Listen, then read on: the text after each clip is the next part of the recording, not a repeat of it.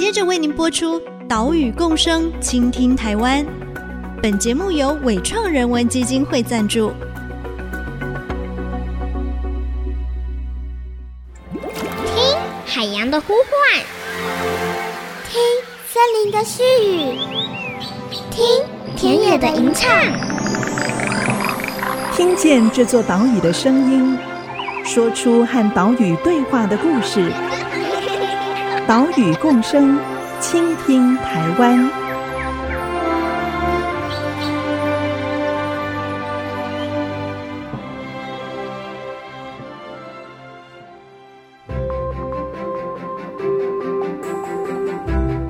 倾听岛屿的声音，挖掘环境的故事。大家好，欢迎来到岛屿共生，倾听台湾。我是袁长杰。我们的节目是在 IC 之音 FM 九七点五播出，每个礼拜三早上七点半首播。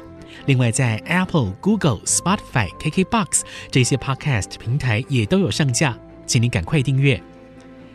秋去冬来，四季流转。好，在这个季节变化的时候呢，经常有候鸟造访台湾，当中有蛮多是属于水鸟。但是呢，这些水鸟的生存遭遇到危机了。最近呢，有一部纪录片在除夕这一天要在公视上映。这部片叫做《勇闯天际线》，导演 Randall Wood，他以三种预科的水鸟啊，以他们的迁徙与研究作为题材，拍摄了大型的生态纪录片。除了让我们看到了非常壮观的水鸟迁徙之外，也让我们看到了他们面临的生存挑战。所以在今天的节目，我们就为你介绍《勇闯天际线》的拍摄故事。《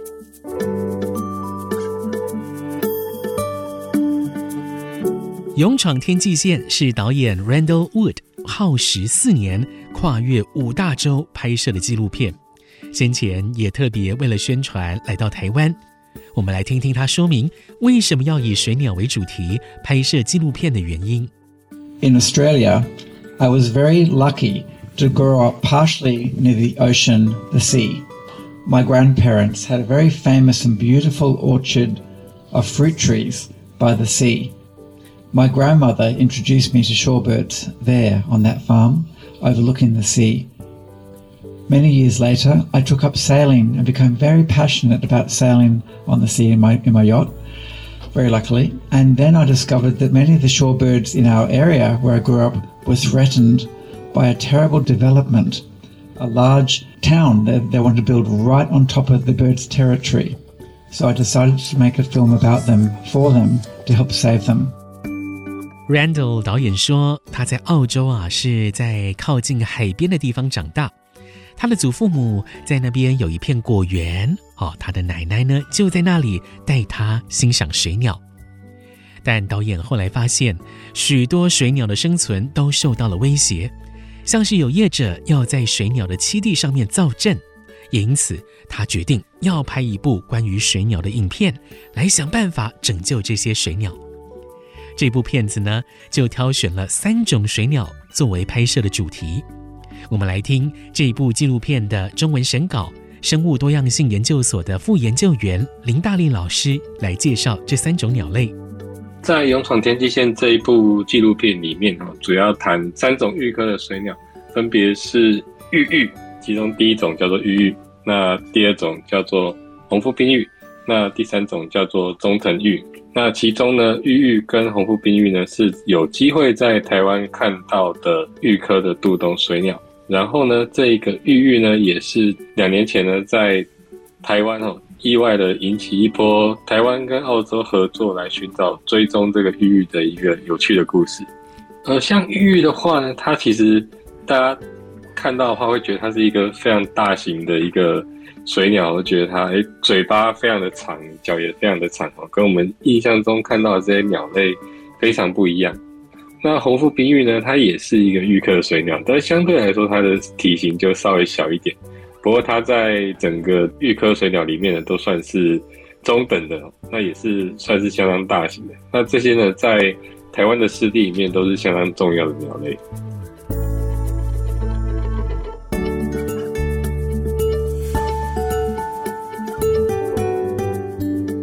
这部片拍摄的水鸟，第一种呢是玉玉。好，这个玉玉第一个玉字呢是左边一个黑色的黑，右边一个婉转的婉，这个字呢要念玉。除了玉玉之外，还有红腹冰玉、棕橙玉，或者说是哈德逊橙玉。这三种玉科的鸟类啊，都被 IUCN 列为是近危甚至是濒危的物种。它们呢都会跨越好几千公里甚至上万公里进行迁徙。在全世界大概有八条的迁徙线，那其中一个台湾所在的位置呢，就是东亚奥迁徙线。它从北的话呢，可以。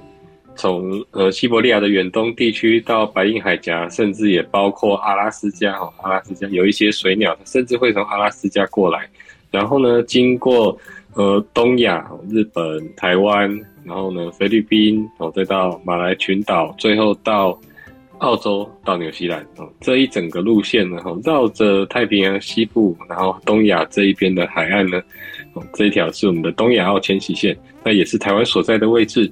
那很不幸的呢，这条东亚澳迁徙线呢，它同时也是呢受威胁最危机的一条迁徙线，许多鸟类在这里的生存受到威胁。那各位所看到的红腹滨玉和玉玉这两种水鸟呢，也同样都是生存受到威胁的候鸟。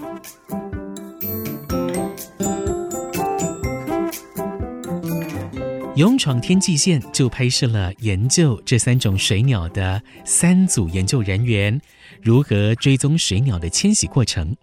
也因为这些水鸟迁徙的路线非常远，所以呢，整个拍摄啊也有很多国家的团队加进来，视角涵盖了澳洲、亚洲、非洲、美洲跟欧洲。好，这样的全球视角呢，也成为这一部片子最大的特色。台湾的监制郭婉玲就这么说：“这部片子，呃，其实很大的特色，当然它除了是一个国际性的生态水鸟纪录片，它还是一个国际合制的作品，也就是它汇聚了国际间众多团队的努力，才能够完成它的故事线，然后才能够让我们看到一个这么宏观的故事蓝图。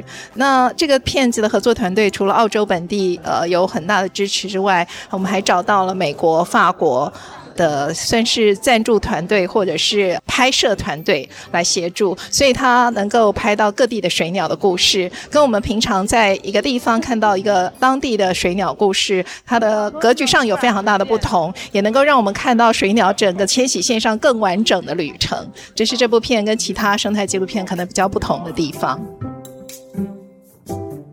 这部片当然也有在台湾取景。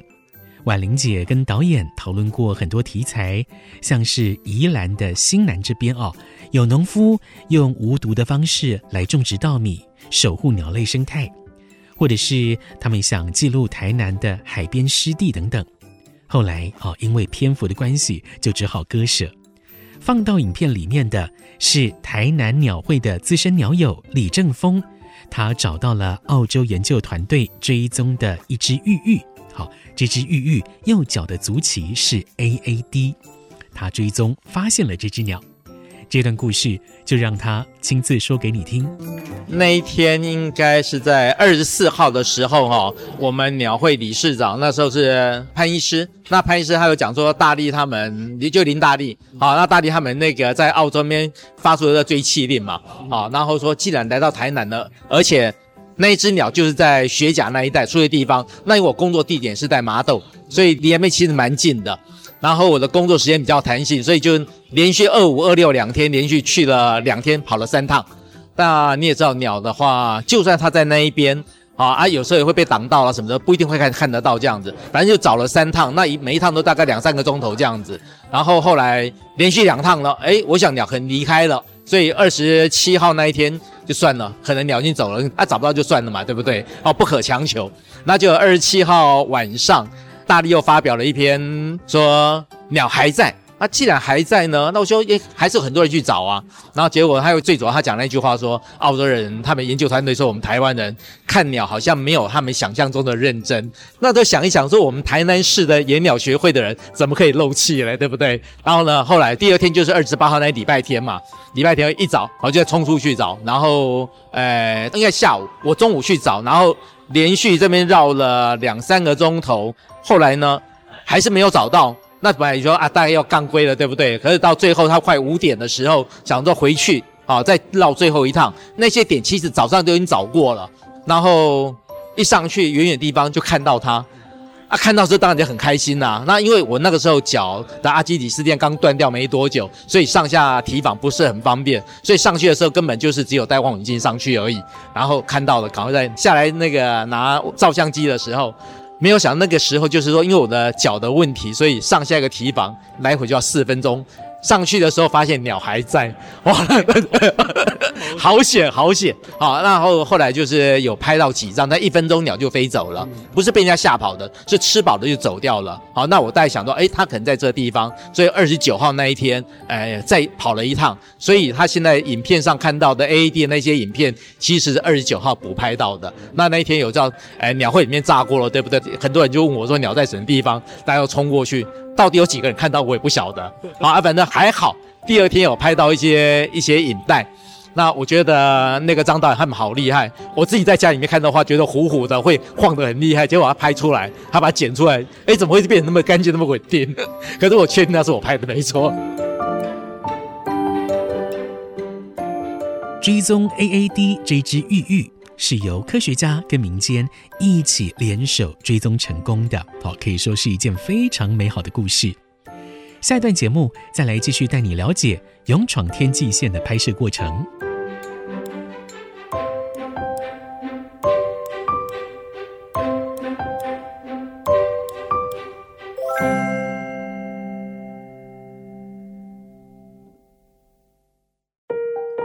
我第一次看到人家赏鸟是民国七四年，那时候还在还在台大念书的时候，我是念台大兽医的啦。然后那个时候去到关渡，看到人家在赏鸟，在看鸟。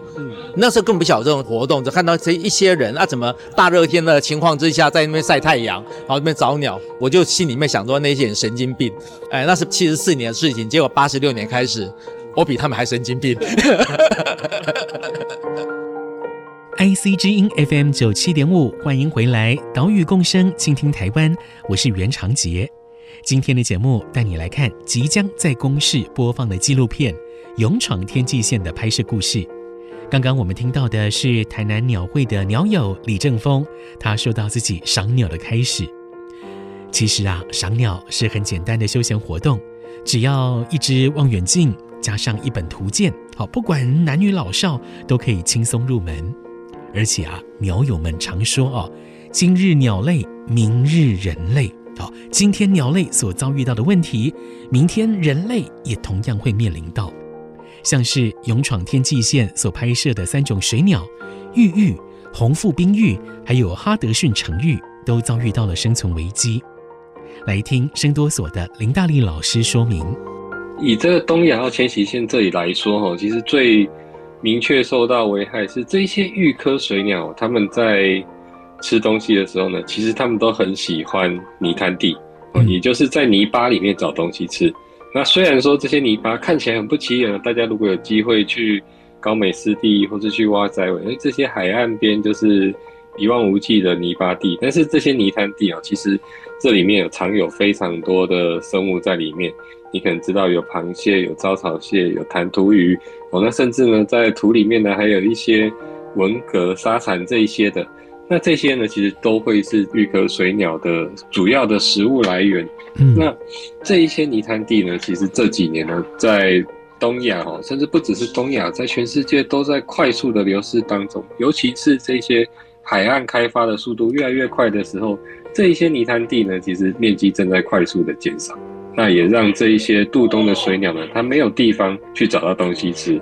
在这一个状况之下呢，其实对这些水鸟来说，就会是非常大的考验。所以你可以想想看，这些泥滩地，不要说一般的人，光是我们这些在做生态研究的，其实也常常忽略这些泥滩地。例如说，我们常常在教科书你会听过。热带雨林，你会听过沙漠哈，或是极地、草原这些不同的生态系，但是你可能从来没有听过泥滩地生态系这样的名词。那我们甚至科学家也都承认，我们真的长期忽略了泥滩地这一个生态系的重要性。嗯，但现在呢，现在这些泥滩地的快速流失呢，也是导致这些水鸟数量快速减少的一个最主要的一个原因。除了这个最主要的危害之外呢，其实它同时还遇到非常多的问题哦，像是气候变迁、人为的过度猎捕等等的。那这些呢，其实都会导致说它的生存受到威胁哦。那甚至说，诶，气候变迁，我们迁徙的距离不用太长了。在纪录片里面也有提到说，诶，就我们发现有一些水鸟，我们把它抓起来量身高体重哦，这件事情非常不容易哦。在片中你也可以看到。我们用这个泡网去抓这些小鸟，常常失败，有时候一两天都没有抓到。是，那好不容易抓到呢，帮他们量身高体重，结果却发现呢，他们的嘴喙和脚诶变短了哦，它的体型变小了。嗯、那变短了，这也暗示说它没有办法抓到一些泥潭地里面深处的一些食物哦，像是文蛤这些的哦。那简单说，他们没有办法吃到肉类的食物，那只能吃一些水草。那对于他们下一阶段还有几十几百公里的旅程来说，那就会是一个非常大的考验。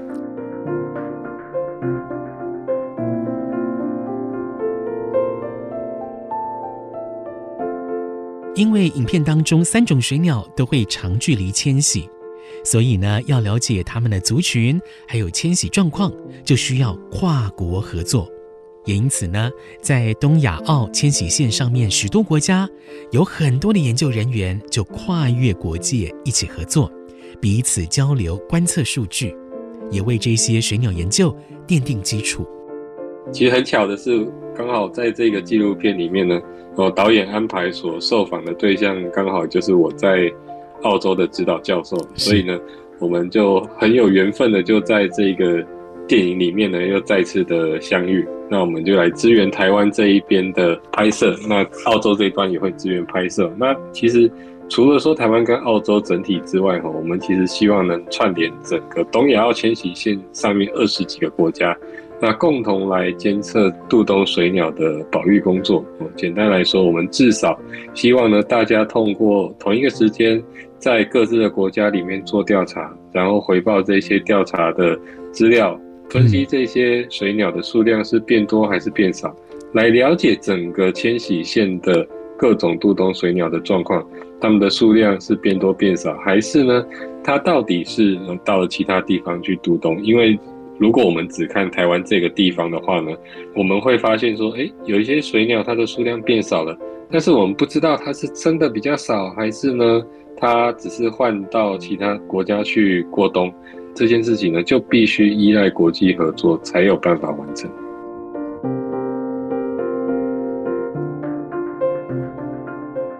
除了研究人员花费心力之外，其实啊，我们一般民众也可以为这些珍贵的水鸟付出心力。勇闯天际线的导演 Randall Wood 他就这么提议：In Australia, we advocate that people can join their local birding groups. There are many birding groups all around the world. In Australia, it's called BirdLife Australia, one of them. Join up those groups and go out and start birding. It's a beautiful experience for families. Young kids, young children love to go out and experience shorebirds and watch them and, and understand them. And adults also get a lot out of this experience. So I think engage in your local birding groups, um, engage in the environment, and of course, conserve what you can.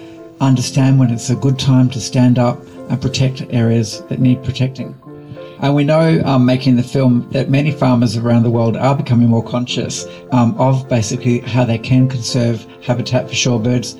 Um, the other thing I'll just mention also is that those who need to produce energy, especially big wind turbines, can be timed and positioned in such a way that they don't impact badly on birds' habitats and movement.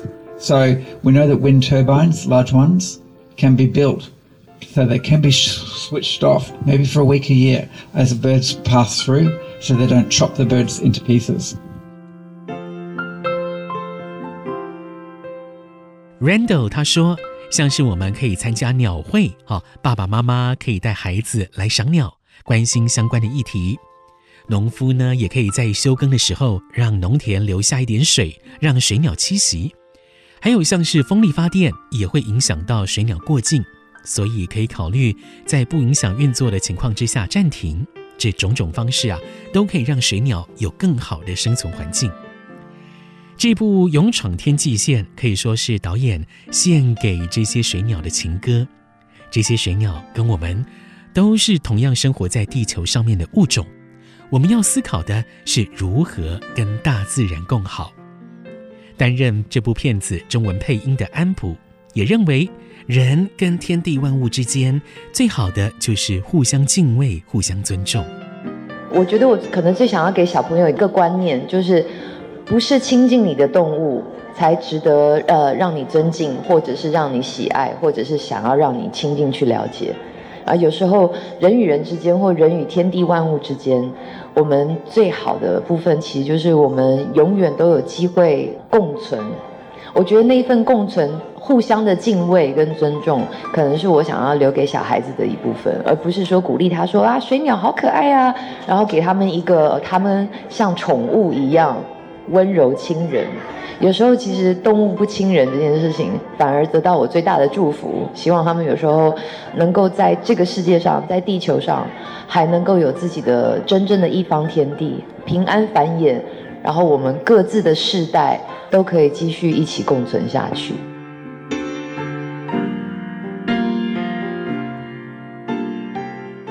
水鸟的保育迫在眉睫，这个是勇闯天际线要带给我们的讯息。透过水鸟壮阔的旅程，让我们更认识所处的这个世界，也带给我们要追求更好环境的意念。勇闯天际线将会在除夕与公视频道还有公视 Plus 播出，也欢迎你来欣赏。岛屿共生，倾听台湾，我们下礼拜再会，拜拜。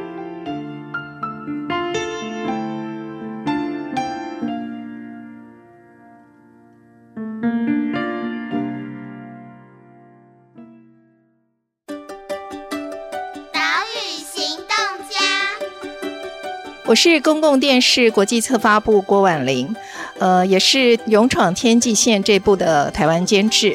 在参与了这部纪录片之后呢，我想要鼓励大家，有机会的时候，第一个多看纪录片，透过这些纪录片，让我们对环境有更多的认识，我们就自然而然会调整自己对日常在生活当中的各种行动，然后让地球变得更好。